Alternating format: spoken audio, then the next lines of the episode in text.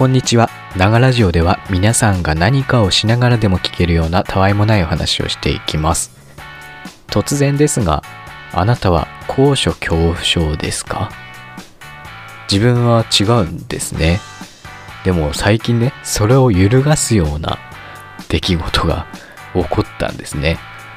なのでその時のことについてお話ししていきたいなと思います。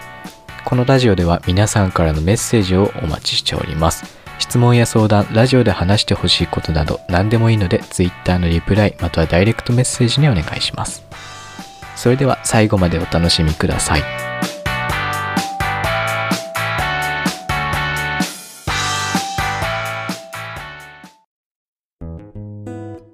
えー先日なんですけどもパソコンをいじってたら目がチカチカしてきたんですね結構作業しててあの文字を打つ作業をしてて結構細かい作業だったので目が疲れてきたんだなって思って一旦画面から目外そうって思って外したんですね。で壁見てぼんやりしてたわけですよ。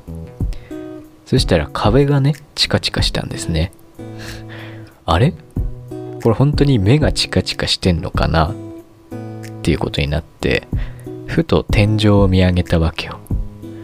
そしたらこのリビングの照明がチカチカしてたわけ。あ蛍光灯だったじゃん。って思って。でやばいこれもう少しで消えるぞ。って思って見てたんですね。で3秒後ですよ。ふっ。て光がなくなりました。消えたんですね。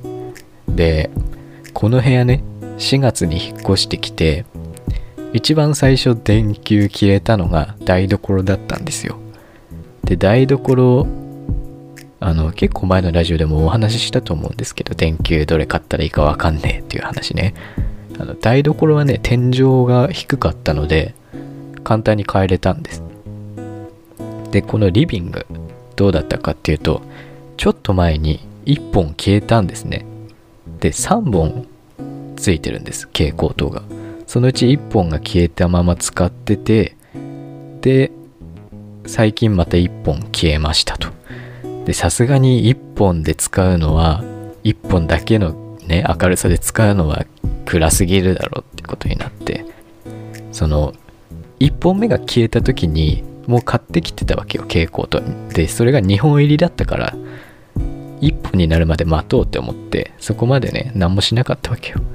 で今回消えたから変えようって思って脚立出してきて変えようとし始めてるわけですよ。で結構めんどくさいじゃん。このリビングの蛍光灯変えるのって。でまあめんどくせえなって思いつつ脚立に登ったわけ。で3段くらいついてんだけど1段目登りました。2段目登りました。ってとこであのもう見た感じね天井に手届くからあこれで大丈夫だな。この高さで大丈夫だなって思って手をねその照明のケースあるじゃん。あのリビングってケースついてるでしょ？あそこに手を伸ばしたん伸ばそうとしたんですね。手がね棒から離れないわけ。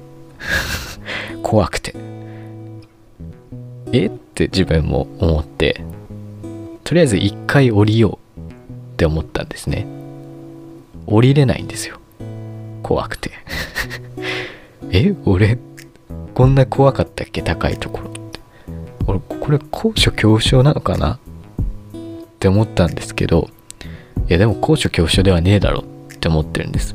なんでかって言ったらこのビルとかなんとかタワーとかめちゃくちゃ高いとこ登っても全然大丈夫な人なんですよ。あのよくさなんとかタワーで床がガラス張りのとことかあるじゃん。ああいうのとかも全然平気な人。だから俺高所恐怖症ではないと思ってたんだけどうーんって今回ちょっと分かんなくなってきましたよね。でよく考えてみたらこういう脚立とかのバランスが不安定なとことか自分運動神経が悪いんでそうやってバランス取らなきゃいけないところがおそらくダメなんだろうな。しかも上向いたりして作業するじゃん。不安定な場所で。そういうのがダメなんだろうなって思ったんですね。でそういえばそういうこと昔もあったなって思い出したんですよ。小学校の時の大掃除で脚立登った時とかあそういう時もそうだったわってやっぱり不安定なところが苦手なんだって思ったんです。で最近だとね高校の時もありましたそういえば。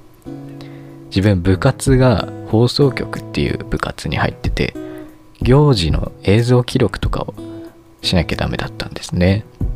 であの学校祭ですよ。で自分の高校の学校祭が結構規模が大きくて撮るのも大変だったんですよ。でどんくらい規模でかいかっていうとあの前夜祭から本当に規模がでかいわけよ。前なのに。あの前本祭の前の日に各クラスがあんどん作っておくんですよその時までに。であんどんを担いで街を練り歩くんです。で校庭に帰ってきて前夜祭が始まるわけ。で夜にやるんですけどもそのファイヤーストームって言ってね木を組んだやつを囲んで各クラスあんどんを置いて集まるんですね。ですごいんですよ。その火が真ん中でボーって燃えててその周りにあのあんどんが綺麗に光ってるわけよ。すごい学校祭っぽくていい感じの雰囲気なわけ。で盛り上がるしね。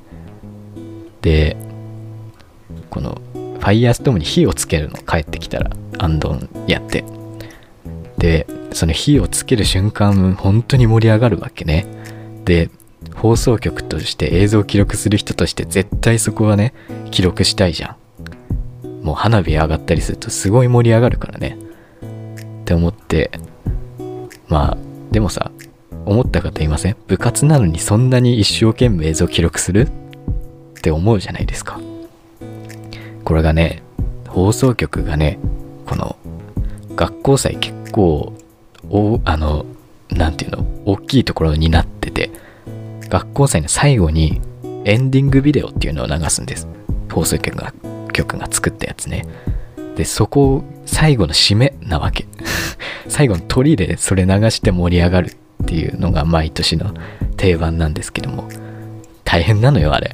あの そ本当に時間ないからね。作ってその後だからね。しかも結構面白く編集しなきゃダメじゃん。盛り上がるために。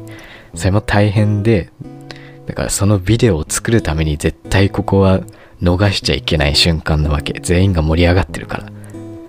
しかももう一つ理由があってその学校祭の様子をローカルテレビ局自分の地元のあのテレビ局で流してくれるっていうことになったんです。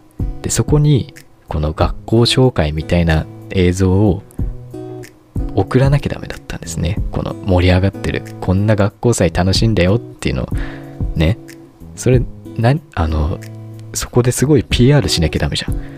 結構学校祭を目的に高校に入ってくれる方もいるしなんならその学校祭って地域の方が来るじゃないですか。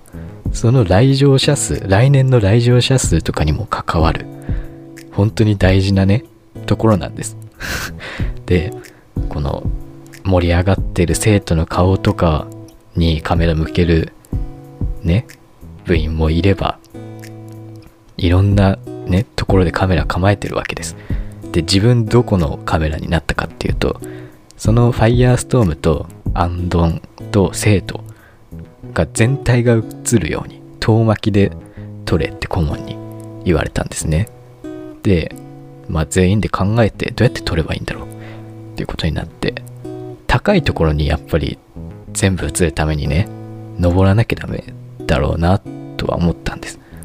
で結局どうやったかっていうとあの校庭でさ先生が喋る時体育祭とかでさ喋ったりあと体育委員長みたいな人がラジオ体操やるとこですよ。あの台みたいなやつあるでしょ？あの台出してきてその上に脚立を置いてそこに登るんです。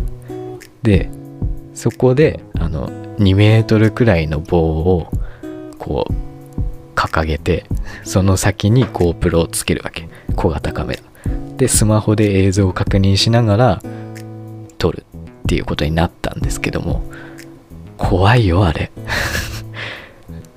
だって台だってさ1メートルくらいあるじゃん。1メートルもうちょっとあるか。腰腰より上？胸くらいの高さまであるもんね。あの先生登る台って。その上に脚立だからもう自分の目線がまず高いわけ。で不安定な場所よだから。そこで棒結構しなるのねあの一応ちゃんとしたね GoPro 高いとこ撮る用の棒だと思うんだけど。結構しなるの。で足場も不安定だし棒も不安定だし映像ちゃんときっちりね固定した映像を撮らなきゃダメなんだよねでも。で俺登った瞬間にこれはもう無理だ。ってなって近くに顧問の先生がいたので先生に代わってもらいました。先生結構 腰が痛いって毎回言ってるのに 代わってもらっちゃいました。すいません本当に。ここで言ってもしょうがないけどね。でこれ高所恐怖症なのかなっていうのがさわかんないじゃん。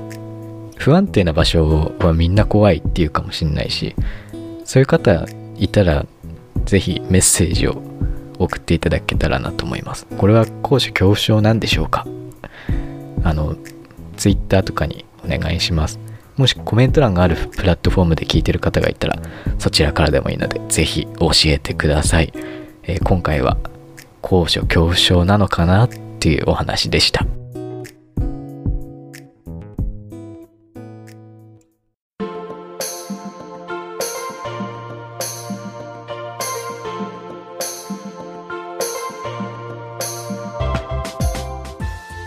はい、というわけで、えー、今回もやってきたんですが、えー、本当にね、寒いんですよ、北海道。今。もうね、いろんなラジオとかで言われ尽くしてると思います。寒いよねって。全国的に寒いからさ。その、いろんなとこで言われてるけど、それを承知でも言いたいくらい寒いんですよ。もう自分19なんですね。19年間北海道にいましたけど、寒いは寒いよ、本当に。寒さに耐性はついてるかもしれないけど、あの、寒さは感じるからね。めっちゃ寒い、今年は。うん。まあ、寒さに耐えてね、頑張っていきましょう。という感じでございます。このラジオでは皆さんからのメッセージをお待ちしております。質問や相談、ラジオで話してほしいことなど何でもいいので、Twitter のリプライまたはダイレクトメッセージにお願いします。僕のアカウントは、アットマーク、アキラジオアンダーバー MSG、アットマーク、アキラジオアンダーバー MSG、綴りは AKIRADIO アンダーバー MSG です。最後までお付き合いいただきありがとうございました。次回のラジオもぜひ聴いてください。それでは、じゃあね。